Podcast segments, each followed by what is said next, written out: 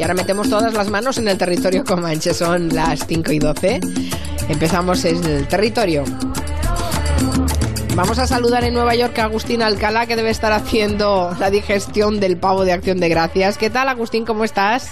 Buenas tardes, Mari Carmen, y la verdad es que con un frío que pela, de esos fríos eh, de 7, 8 pero grados habiendo bajo. comido un pavo de acción de gracias debes estar ya Hay que estar, hay que estar en preparado. Mira, ayer, ayer en la cabalgata de Macy's con los globos fue la más fría que se recuerda.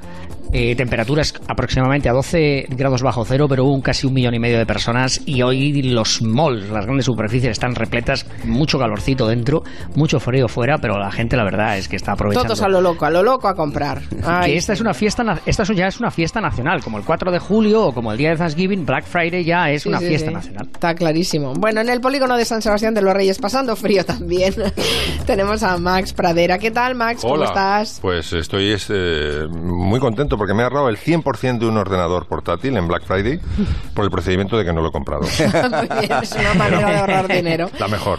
También está en Madrid Santi Segurola. ¿Qué tal, Santi? ¿Cómo estás? Hola, muy bien, ¿qué tal? ¿Qué tal Bueno, todo? el del mismo, él es del mismo Bilbao, pero está criado musicalmente en Liverpool, así que hoy vamos a empezar el, el, el bueno, no Comanche eran muy ahí. diferentes hace 50 años. Liverpool No, de Bilbao, parecido, ¿eh? it's the same, sí. Aquí en Barcelona está Miki Otero. ¿Qué tal, Miki? Pues muy bien. Dispuesto a hablarnos del mito erótico del pasado de Jane Fonda, pero no será mito erótico tuyo, eso es más de, de otra generación, de Quita, por ejemplo. bueno, pero ¿no? eso queda grabado, tú lo ves cuando lo ves. haciendo un viejo de campeonato, ¿eh? Perdona, perdona, no. Pero hasta a mí me Pero es verdad, pero tienes A- a- razón, a-. Era de mi época también Barbarella y estoy muy Hombre, joven. Pero más que de mi generación, mm, ¿dónde ponemos el, el punto a la generación? Es decir, ¿a los 18 años o a los Incluso más 10? pequeñito, ¿eh? A los 10. Pero vamos Yo a ver si Jane más Fonda le pasa como a Sofía Loren, que está atractiva incluso ahora. Vamos Es a ver, un verdad, de- con, con más de 70 está atractiva. Sofía Loren y. Jane Fonda son las señoras que mejor han envejecido del universo. Inmortal, es inmortal. Y eso porque Nuria Torreblanca es muy ¿eh? joven, ¿eh? Pero cuando llegue a la edad de Jane Pero Fonda no, no, diremos no. lo mismo de ella, Yo soy ¿eh? mito erótico presente, del tiempo actual. Es muy joven. Presente. A ver, ya verás cuando vayas creciendo. Como baja por la Rambla, Nuestra no barbarela del Nuria Torreblanca. Oye, por cierto, Mari, por cierto, Mari, mira, ¿sabes? Eh, he escuchado en la radio, porque yo escucho mucho la radio, como todos nuestros oyentes, como todos vosotros, en el mes de abril del próximo año hay una macroexposición en el eh, Met- Museo Metropolitano, 150 eh, instrumentos musicales de ese grupo de, del- de- de Santi que le gusta tanto, de Liverpool, de los Rolling es- Stones, de todos con los que hemos crecido y yo creo que hay que decir a la jefa ya definitivamente que esta es la ocasión de que hagamos un eh, Comanche en directo en Nueva York Exacto, para ver vamos, los que nos invite el La- Met, en la evidentemente. exposición del Met. eh, Ya lo estás un- negociando, Agustín Alcalá. Claro ya que lo sí, estás negociando. Pues tengo noticias de que en el Met también, el año que viene, probablemente, no sé si el año que viene o el siguiente, va a haber una super exposición de Picasso y el Greco. Bueno, Hubo pues no una sé en qué el hacemos Guggenheim. aquí. Vayamos al Met Hubo- y nos quedamos a vivir. Sí, sí. Santi, hubo una en el Guggenheim que fue absolutamente Sí, sí. maravillosa. No, año 2007, lo recuerdo perfectamente porque estuve allí, ¿sabes lo que ocurrió?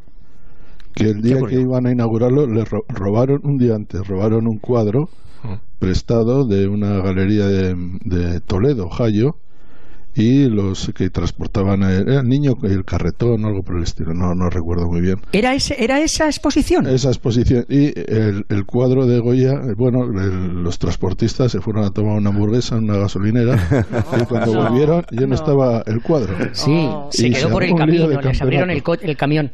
Sí, sí. Vaya historia, qué barbaridad. No, no sabía Pues yo que los me que tocó- llevaban esas obras de arte se paraban a tomar hamburguesas. Esa fue la historia que me tocó Claro. escribir. Bueno, muchos están esperando este momento. Se reedita el White Album de los Beatles con motivo de su 50 aniversario y Máximo Pradera quiere recuperar su tesis iniciada hace dos semanas sobre por qué son tan buenos los Beatles y en qué consiste esta reedición y detalles sobre el estilo musical de los cuatro de Liverpool. Somos pa- todo sí, oídos. Sí, bueno, Max. primero para los que no estén, no lo hayan tenido todavía en las manos o no hayan curioseado en qué consiste la reedición del 50 aniversario del White Album, básicamente son las canciones, eh, digamos, limpiadas por el hijo de George Martin eh, con los modernos métodos digitales eh, para que, bueno, hacer justicia, digamos, a, canciones tan magníficas. Y luego está, hay una joya que son las llamadas demos Escher, que son las maquetas que grabaron los Beatles cuando regresaron de la India, se metieron en casa de, de George Harrison, que tenía un- una casa en el pueblo de Esher, en el condado de Surrey, y empezaron a grabar maquetas en el cuatro pistas de, de George Martin. Entonces puede uno comparar cómo es la maqueta original y luego lo que gana la canción o lo que pierde a veces eh, con los arreglos de los Beatles y del propio George Martin. ¿no? Entonces, bueno, he traído para abrir boca la canción que abre el White Album, porque además tiene historia detrás con la deserción de Ringo, Back in the USSR. From Miami Beach, BOAC. Didn't get to bed last night. On the way, the paperback was on my knee. Man, I had an awful flight. I'm back in the USSR. You don't know how lucky you are, boy. Back in the USSR. Todas las canciones son así con acústica porque, bueno, están ahí un poco relajándose después del viaje a la India que había sido Pero tenso. cómo suena, ¿eh? Sí, Suena bueno, claro, fantástico. que ya está ahí la canción, claro. Y decíamos el otro día que eh, los Beatles crearon formas de resolver las tensiones musicales que no había probado ningún otro grupo, pero también eh, jugaron con el truco más viejo que hay, que es el de acorde dominante y tónica, ¿no? Tan, tararán, tan, tan tan, la tensión que se crea antes del tan tan, ¿no? que uno está esperando ya la de tónica. Entonces, por ejemplo, eh, ellos, eh, inspirándose en una canción que veremos ahora, que cantaban de jóvenes, de más jóvenes, estiran la intro de Back in the USSR, ahora vamos a oír el mix, hasta que ya hace daño la tensión del acorde de séptima dominante. Vamos a escucharlo.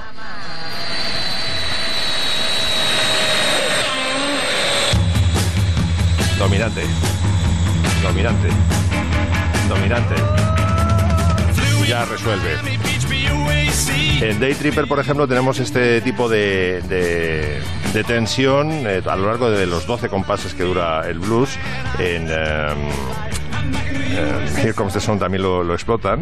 Y lo sacaron, yo creo que de la primera canción que cantó John Lennon, que fue el Twist and Shout, donde prolongan durante 6-8 compases el acorde de séptima antes de, de de resolver en la, en la tónica. Vamos a. Aquí están jugando, ¿no? Tónica dominante, pues. Tónica.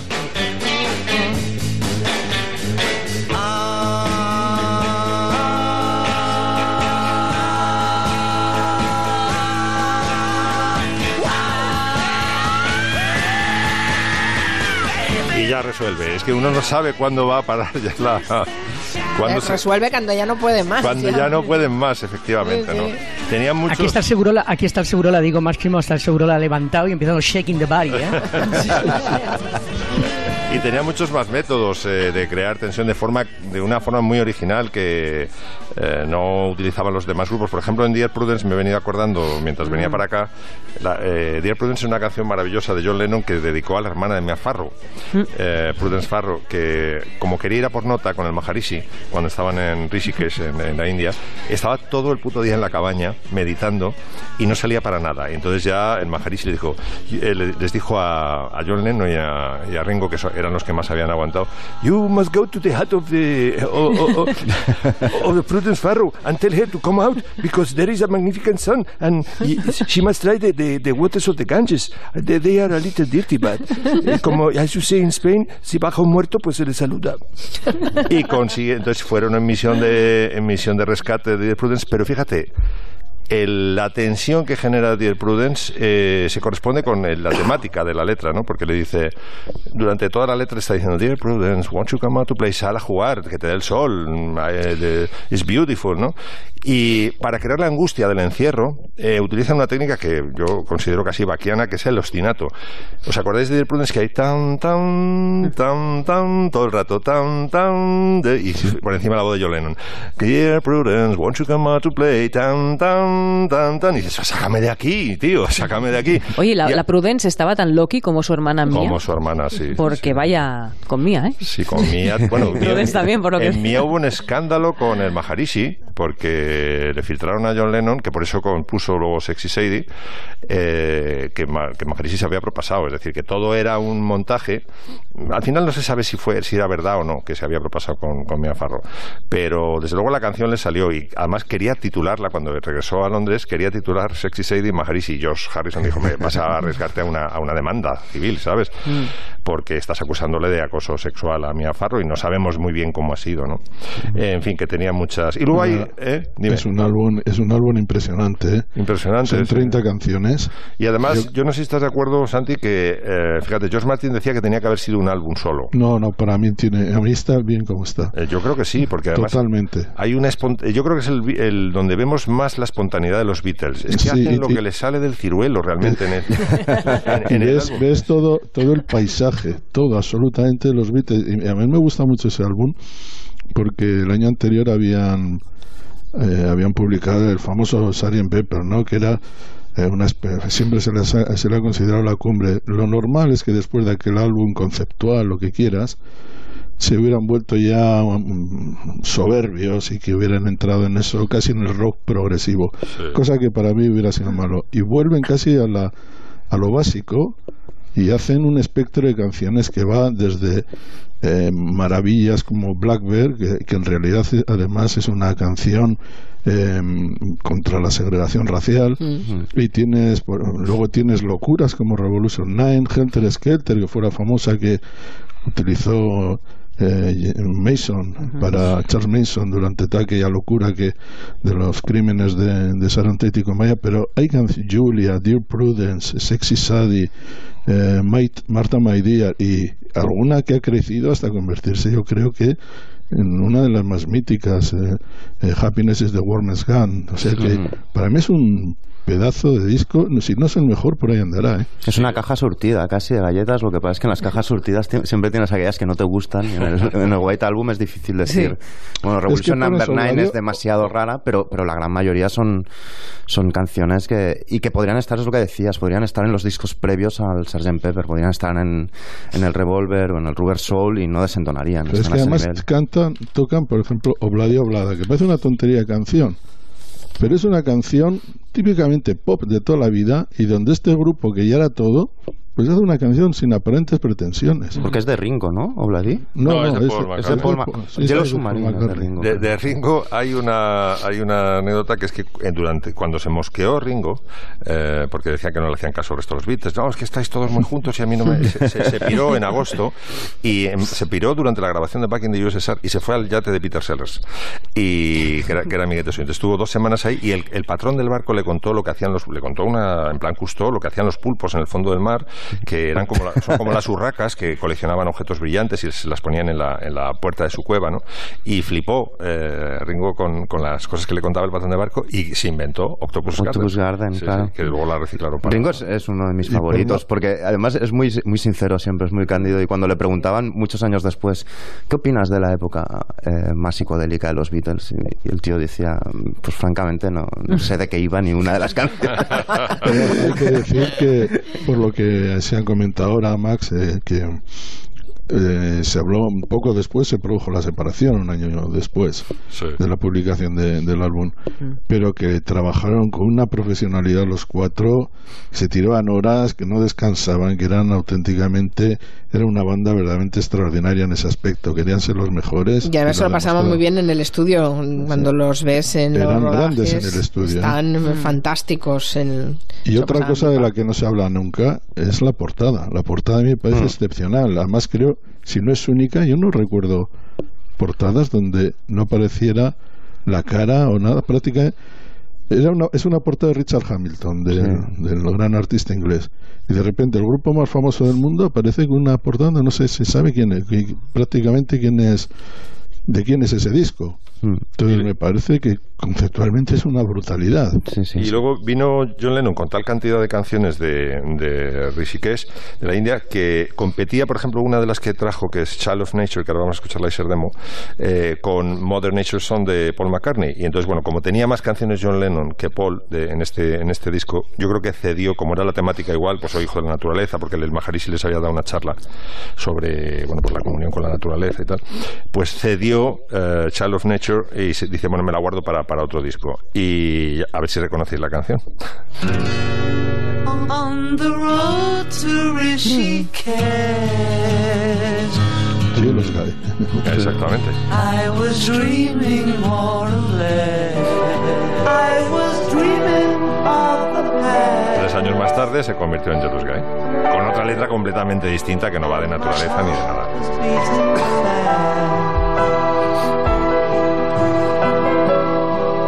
Tenían una creatividad que es que no paraban. Es increíble.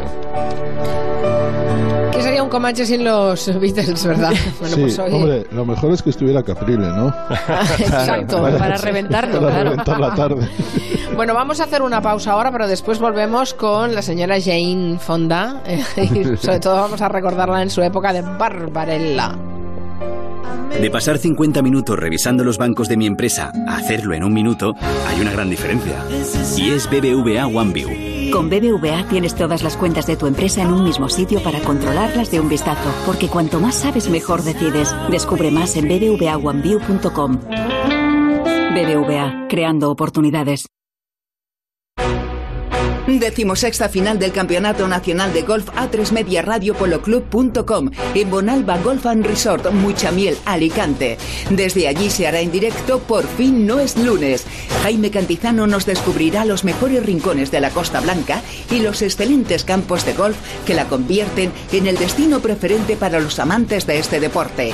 Con el patrocinio de la Diputación de Alicante y el Patronato de Turismo Costa Blanca. El sábado 24 de noviembre, desde las 8 de la mañana, Por fin no es lunes, con Jaime Cantizano. Te mereces esta radio. Onda Cero, tu radio.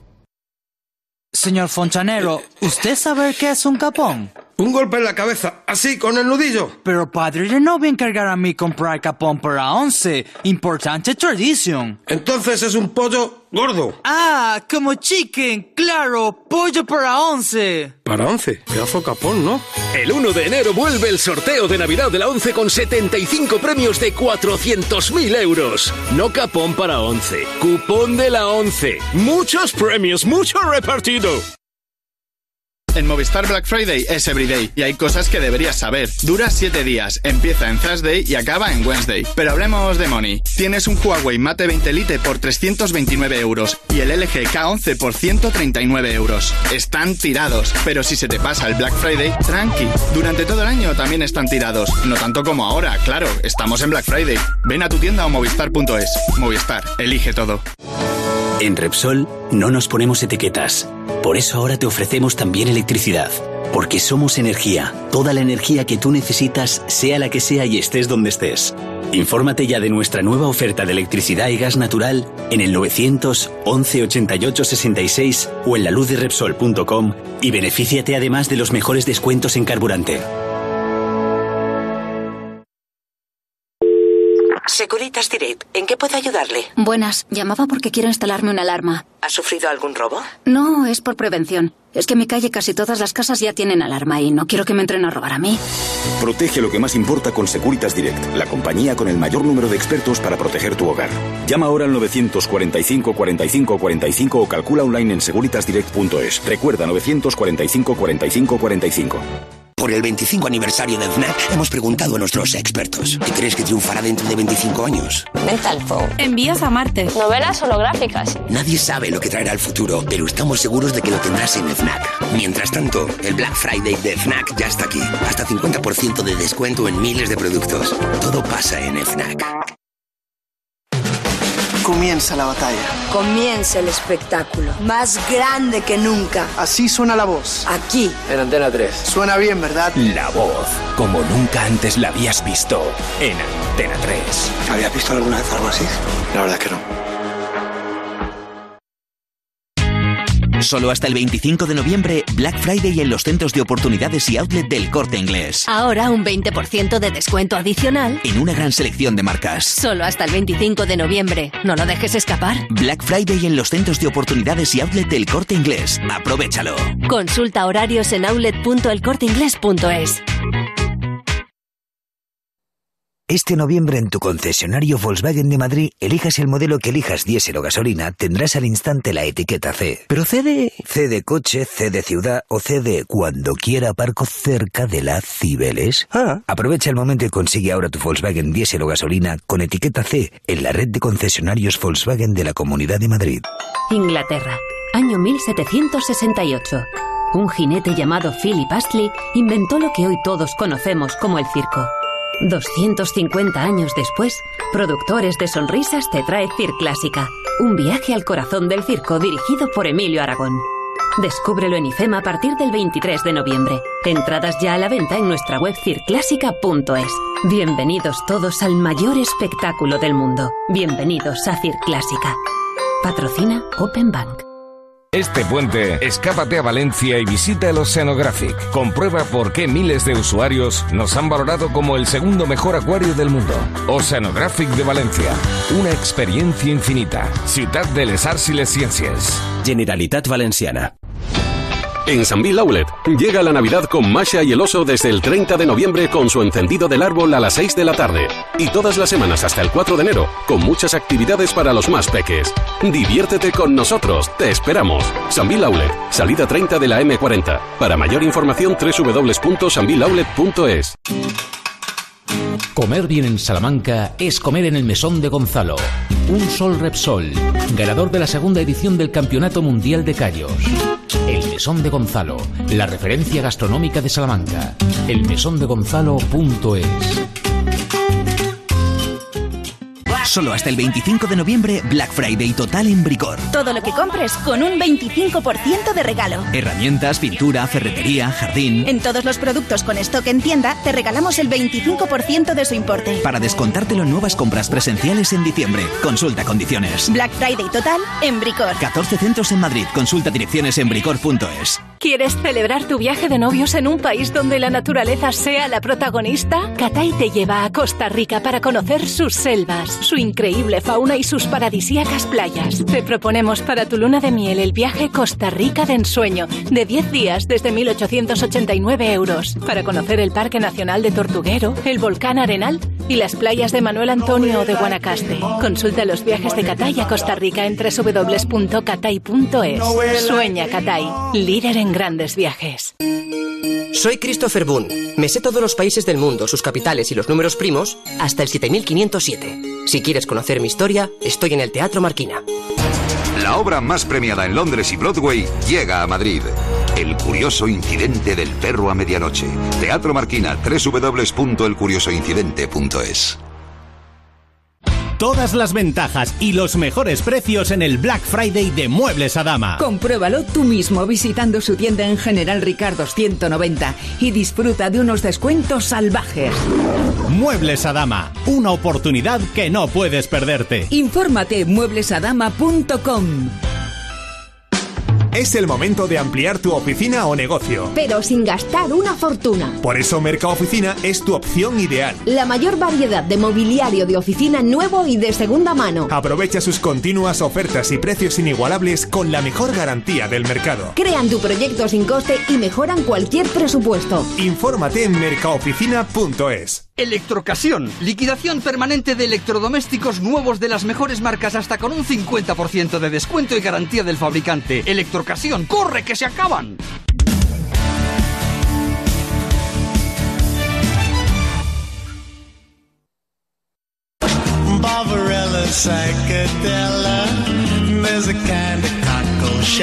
Los más mayores se acordarán de Barbarella, de Jane Fonda, en eh, ese personaje de cómic, y muchos jovencitos la van a descubrir a esta, heroni- eh, a esta heroína Barbarella que ahora cumple, ¿qué? ¿50 años? ¿Cumple Mickey? ¿Ya? ¡Ah! Como pasa el tiempo. y también descubrirán de paso a Jane Fonda, que es la que lo encarnó en el cine, ¿no? Es uno de los documentales que han caído en tus manos y que nos quieres contar. Sí, sí. Bueno, los más jóvenes, a ver, tienen una cosa que se llama YouTube. O sea, quiero decir, pueden conocer a Barbarella as we speak, ahora mismo. No, me lo agradecerán toda la vida. Sí, sí, real time, real time. Pero, pero sí, la peli es, esta película, para los que no la hayan visto, sobre una superheroína sideral en un futuro indeterminado, cuando la Tierra ya no tiene mayores problemas, pero en un planeta lejano hay un tal Duran Duran, por cierto nombre que luego... nada que ver con el grupo nada musical. Que ver con el, bueno, o todo que ver, realmente es inspirado en, en, él, que tiene una especie de rayo positrónico que podría poner en peligro la estabilidad del cosmos y del planeta Tierra. Y entonces eh, la tipa pues se planta allí a intentar evitar que eso suceda. Y eh, es una superheroína, digamos, muy, por así decirlo, liberada y poliamorosa. eh, entonces, mm, eh, obstáculo que se encuentra por el camino o amigo que le quiere ayudar, pues va teniendo diferentes tipos de, de sexo casi muy futurista también, casi virtual en algunos casos, con ellos, etcétera, etcétera. Y es una peli que tiene un puntín kitsch, pero que es muy divertida y donde Jane Fonda está increíblemente guapa. O sea, esto es un hecho, empezando por los títulos de crédito, que es el momento en el que aparece desnuda.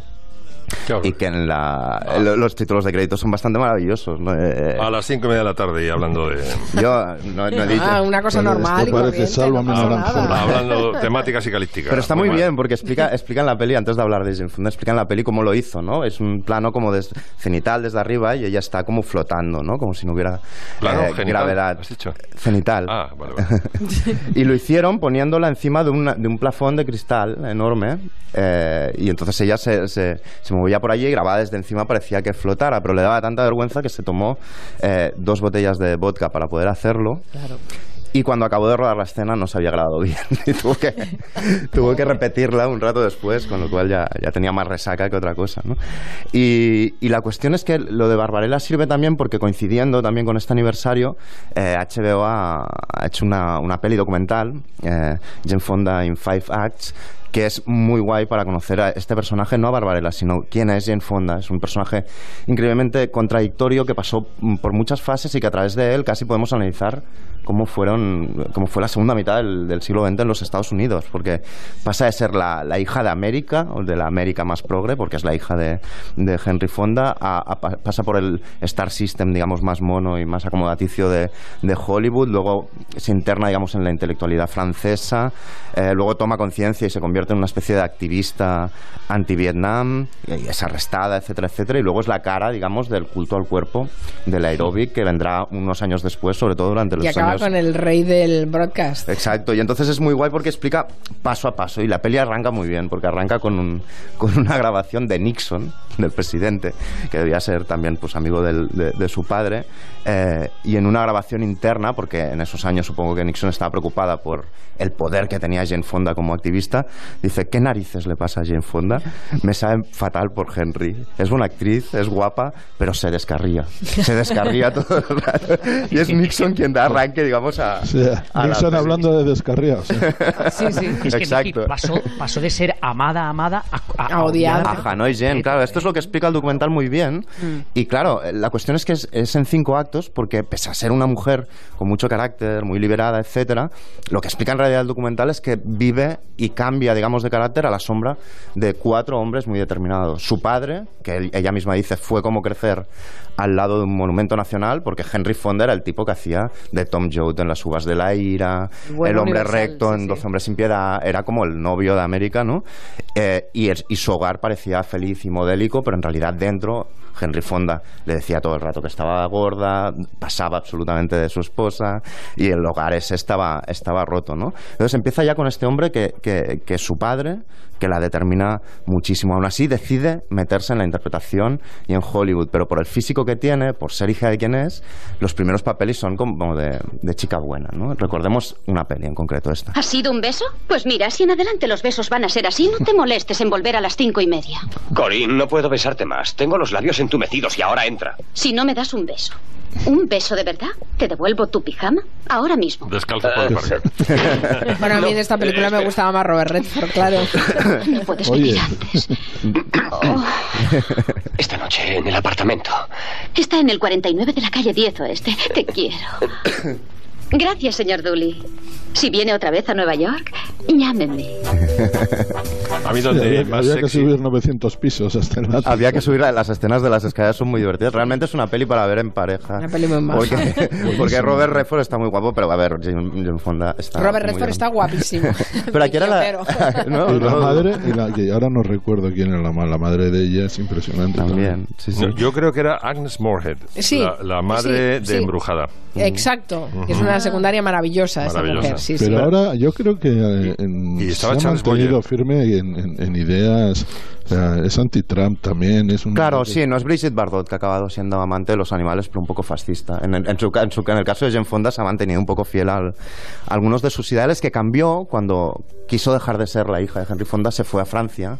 eh, Y se lió con, Godard y se lió con, Roger Vadim, con que, era, Roger Vadim. que era un tipo Era un francamente, womanizer. francamente ¿Cómo era? peligroso. ¿Cómo era? Era, era, Peligroso. Era un womanizer, por así decirlo. Era un tipo que alternaba con su mujer y con otras mujeres también al mismo tiempo. Y un poco dictatorzuelo también. O sea, es decir, Barbarella lo hace un poco al dictado de, de su marido. Ella venía de ser Miss Reclutamiento 1959. Era la chica de América. Y estando allí, con los intelectuales franceses y tal, empieza a tomar forma en su cabeza la idea de un activismo. Es decir, empieza a ver noticias de Estados Unidos en Vietnam y decide volver y empezar una vida completamente diferente, consagrada de un modo casi monacal a eh, las eh, manifestaciones, al activismo, etcétera, etcétera. Y explica en el documental, por eso es interesante, porque además de, de lo que sabemos hay la intrahistoria, las cosas íntimas. En ese momento ya tiene eh, bulimia, anorexia, está enganchadísima a las anfetaminas. Entonces cuando la, la ves dar esos mítines, ahora entiendes Lo tiene algunas todo, cosas. Y yo creo que También. ella tuvo una época en que casi, eh, por, por la presión, casi medio desaparece eh, a finales de los 60. Claro. Pero reaparece con una película de Alan Paculia, sí. que era Clute, sí, que era mi favorita. Sutherland, que además ella está totalmente cambiada, ya tiene el, el corte de los 70, ya no tiene el pelo largo de Barbarella. Mm. Y no sé si aspiró al Oscar y no sé si lo ganó. Yo creo que lo ganó y, y lo fue a recoger casi despeinada, como quien dice. Y esa peli forma parte de una época en Jane Fonda que al margen de su activismo en la vida real, en Hollywood ella intentaba tener un control total sobre lo que hacía. Incluso era productora de, de- de sus pelis, de muchas de sus pelis, etcétera. Y por lo que se le conoce, en esa época se enrolló con Tom Hayden, que es uno de los grandes activistas de los hippies con, con Abby congresista Hoffman y tal, que acabaría siendo hace un, campañas políticas con él. Mm. Exacto. Y, y en aquella época todos tenemos la imagen de, de Jane Fonda haciendo aeróbic. Sí. Y una cosa curiosa que explican en la peli es que en realidad eh, no lo hizo porque tuviera un culto al cuerpo a la eh, a América, digamos, yuppie, sino fue para financiar una de las campañas sociales que estaba emprendiendo con su marido y ganó como 14 millones y los invirtieron todos en esto.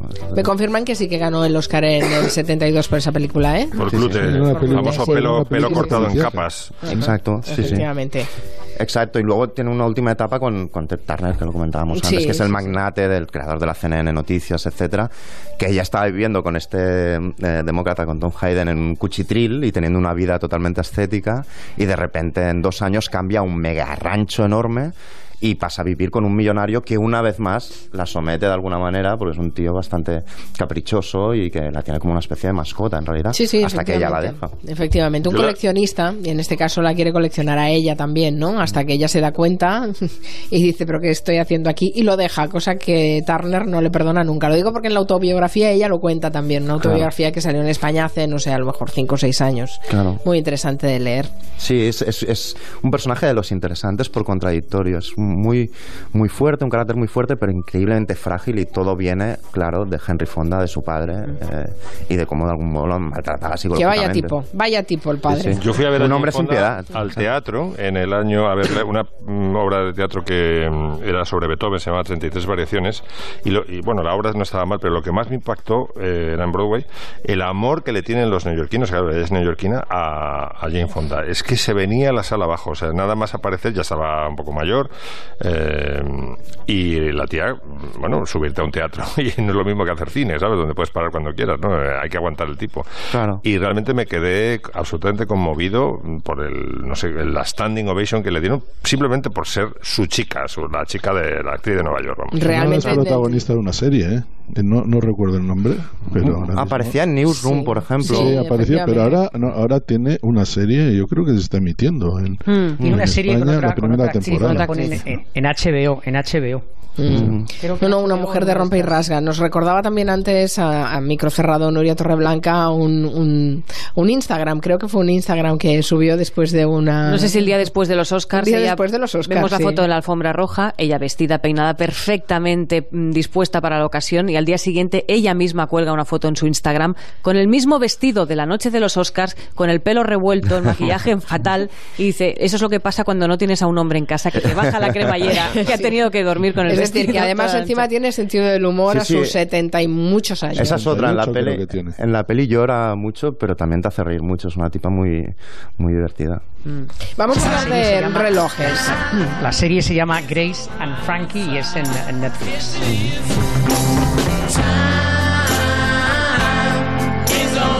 Vamos a hablar de relojes porque dice Agustín Alcalá que, que es lo más de lo más llevar eh, reloj. Y no sé yo dónde está la, la novedad. Agustín. Pero relojes como, relojes normales y corrientes. Mari ¿o Carmen, qué?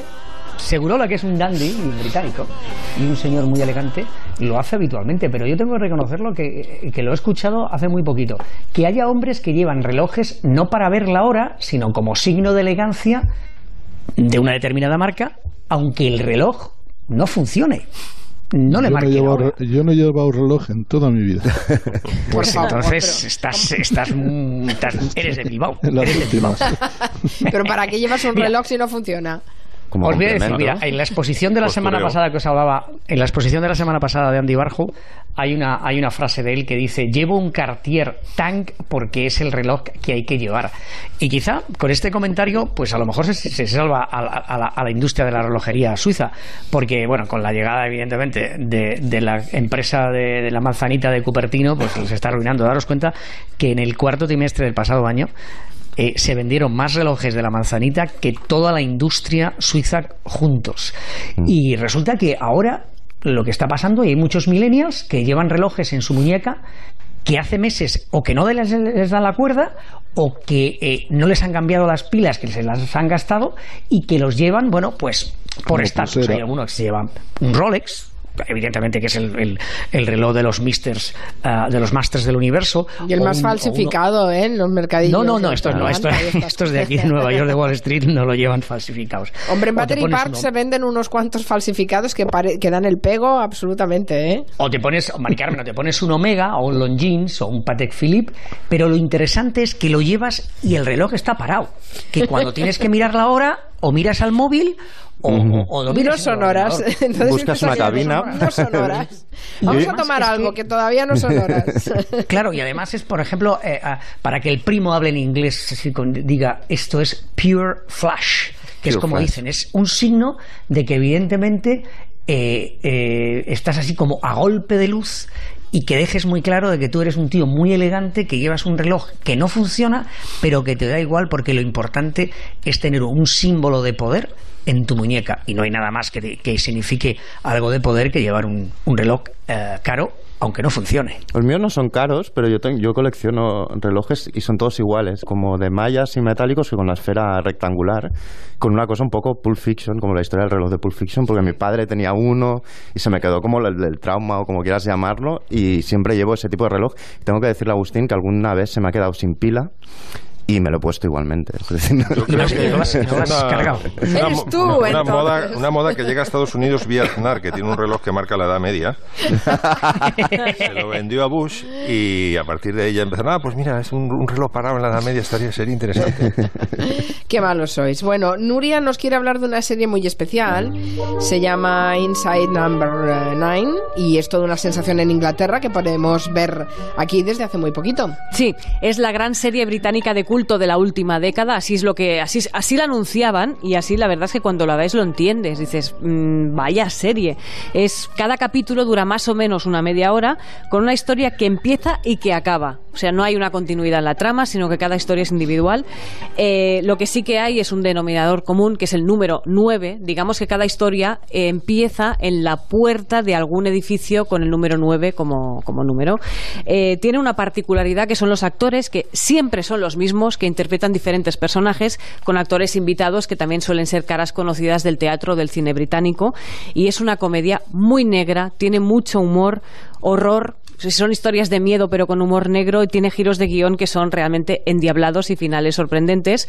Y eso sí, desde la tercera temporada está dirigida por un realizador catalán, se llama Guillem Morales, es el, actor, el, perdón, el director de Los Ojos de Julia, mm. y es el, el, momento álgido de la serie. O sea que Guillem le ha dado un toque ahí bastante personal y ya se ha confirmado que habrá quinta temporada en el 2019. O sea que si queréis ver una serie que por lo menos de momento está colgada en Filming, en la plataforma Filming, Inside Number 9. Es muy buena, muy recomendable. Si me, permitís, hablando de series, solo queda una semana para saber cómo termina Oficina de Infiltrados, la, la cuarta temporada, una serie fabulosa francesa de Canal Plus sobre el servicio, el espionaje exterior en francés. Ah, sí, he visto, vi, varios episodios, cojonuda. vaya, y al estoy, ya se han emitido ocho, queda, no, nueve, queda uno, y aquí estoy esperando a ver el día que se ¿Cómo se llama, ¿Cómo se llama? Se llama Oficina, de Infiltrados. Pero hace dos años, ¿no? Que ves esta serie, más o menos. Sí, es son cuatro temporadas y es una, una serie excepcional porque, además, trata temas eh, tan cercanos, tan reales, tan próximos. Eh, por ejemplo, el conflicto de Siria, con todo lo. Está grabado en Marruecos esa parte, en Moscú, en París, y todo es eh, espionaje, pero no espionaje tipo James Bond. Es espionaje de verdad, sobre todo con lo que tiene que ver con la cibernética y todos estos asuntos, pero con un factor humano importante porque los protagonistas son fantásticos y el gran protagonista Malotru, el, el espía que no sabemos si es espía, doble espía, triple espía o lo que sea, y estoy, espera, estoy esperando a ver si en el último capítulo me entero si Malotru que es realmente. Eso está bien, ¿eh? tener que esperar hasta el último capítulo para saber cómo va la, cómo va la trama. Max Pradera, que quiere hablarnos de un documental de David Trueba en el que ha participado eh, sobre alguien muy cercano a ti, a tu tío Chicho Sánchez Ferlosio. Hermano pequeño de mi madre, vivimos un auténtico revival chichesco todo el White Album. Vamos a ver, este señor empezó, empezó Eso es culpa tuya, ¿eh? No, no, no. El revival de Chicho es culpa tuya. Por ejemplo, el 8M, las mujeres espontáneamente en Bilbao empezaron a cantar, a cantar una canción de Chicho, la de a la huelga. Se ha ido, es generación espontánea. Empezó con el libro que sacó Jesús Munarriz en Hiperión, eh, que se llamaba De Chicho con todas las letras y textos en prosa también. Luego vivimos esto. También María José Yergo ha grabado la canción de Soldados de Chicho para un documental. Luego, el, en junio del año pasado se editó el disco eh, clandestino que grabó en el váter de su casa, en, la calle Guadalquivir. Eh, lo grabaron ahí unos suecos y luego se lo llevaron a, a Estocolmo para hacer el, disco. Ese disco tuvo un éxito en Suecia que prácticamente no hay casa todavía hoy que no tenga ese disco en vinilo. Eh, saltó a mm, Dinamarca, Finlandia, Alemania del Este también. De ahí saltó el charco, empezaron a cantar las canciones de Chicho creyendo que eran anónimas. Eh, pues Rolando Larcón, Los Olimareños, Soledad Bravo, dicen que hasta Joan Baez. Y se convirtió en un super hit. Eh, recogía canciones, claro, políticas relacionadas con sucesos muy trágicos, porque en el año 63, ¿os acordáis que el régimen resurgió tras haberle doblado los mineros eh, asturianos el brazo al régimen, porque en la huelga del 62 se extendió como la pólvora y consiguieron el aumento de sueldo y mejorar las condiciones de vida. El régimen de Franco se vengó al año siguiente porque comisiones obreras y los comunistas habían sido los que habían, digamos, exportado la huelga a Vizcaya, a Guipúzcoa, eh, a Cataluña también, y ahora os vais a enterar. Y ejecutaron a Julián Grima. Pero primero recordemos la canción más famosa de Chicho, que es Los dos gallos, la metáfora esta. Cuando canta el gallo negro, es que ya se acaba el día. Cuando canta el gallo negro, es que ya se acaba el día. Si cantara el gallo rojo, otro gallo cantaría. Esto agarró tanto en Suecia que se hicieron no sé cuántos covers en sueco, es muy gracioso escuchar esta canción cantada en sueco, y lo, la cogieron las juventudes de Olof Palme para su eh, campaña, es decir, se convirtió en un, himno de los suecos. Fue alucinante. Y la otra gran canción que, está, que aparece en el documental y también en el disco, por cierto, el documental se presenta el martes, eh, la lo ha dirigido David Trueba con guion de suyo y de Joan Losilla, y bueno, pues aparece la primera mujer de Chicho, aparece Jesús Monarriz, que era su McCartney, digamos, en, los años 60. Eh, eh, aparezco yo un, un momentito eh, comentando algunas cosas, algunas anécdotas, y hay un Berkami, porque claro, no, el Berkami, o sea, el, crowdfunding, es para, que lo he colgado en mi página de Twitter, no es para que Trueba se haga millonario, que ya sabemos que ya lo es, sino porque las imágenes de que ha empleado muchas imágenes de, de- de las televisiones sueca y española y también de películas cuyos derechos tiene Manolo Cerezo. Ya sabéis que cuando entra Cerezo pues hay que aflojar la cartera. Eh, y entonces, bueno, pues para- Enrique, ¿no? O Ma- Enrique, Enrique, sí, No, Enrique, no, no Enrique. hay un hermano de Enrique, ¿no? Enrique Cerezo. Vale por dos, pero se llama Enrique. ¿no? Enrique. Pues es para un poco pagar todas, todas las- los fragmentos de películas y documental que, que salen, ¿no? Y aquí está la canción de Grimao, asesinado por el régimen franquista el- en abril del 63. crimen una mañana. Color tiene mi pena de sangre humana. Solo nubes y plomo lo presenciaron. Julián Grimao, hermano, te asesinaron, te asesinaron. Pues ha sido un placer ¿eh? compartir este Comanche con vosotros, pero lo vamos a dejar aquí. Caramba. Que el Black Friday eh, nos tiene que dar muchos consejos todavía, hay que acabar de asumir. Van a estar hasta última hora de hoy. Miki Otero, Nuria Torreblanca, Santi Segurola, Máximo Pradera, Agustín Alcalá, que lo acabéis de pasar bien. Adiós. Hasta pronto.